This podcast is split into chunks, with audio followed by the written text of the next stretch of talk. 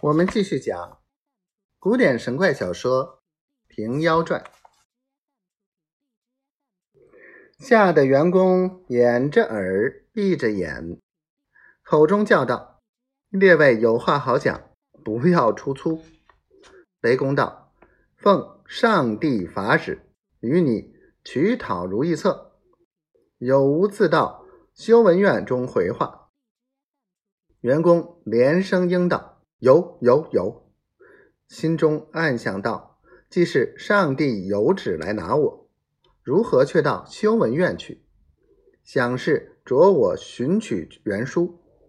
这修文院是我老袁自家屋，只消我出朱秀中便了。”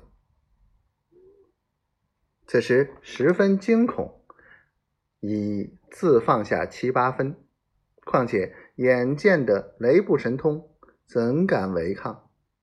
当下，谢先取铁链套在员工颈上，乘着雷车，顷刻回了天门，径投修文院来。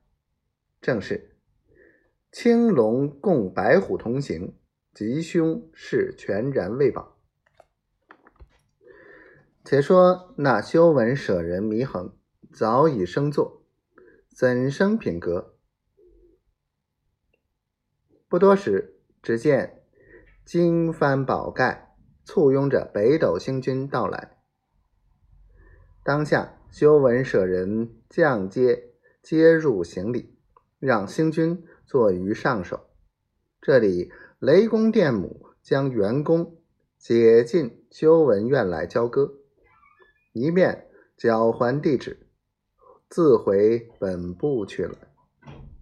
却说员工被一番雷电闹吵得不耐烦，到得本院，如醉如梦，左右立足压他跪于阶下，高声禀道：“拿得偷书贼当面。”员工抬头一看，只见两行排列的金幡整齐，棍棒森严。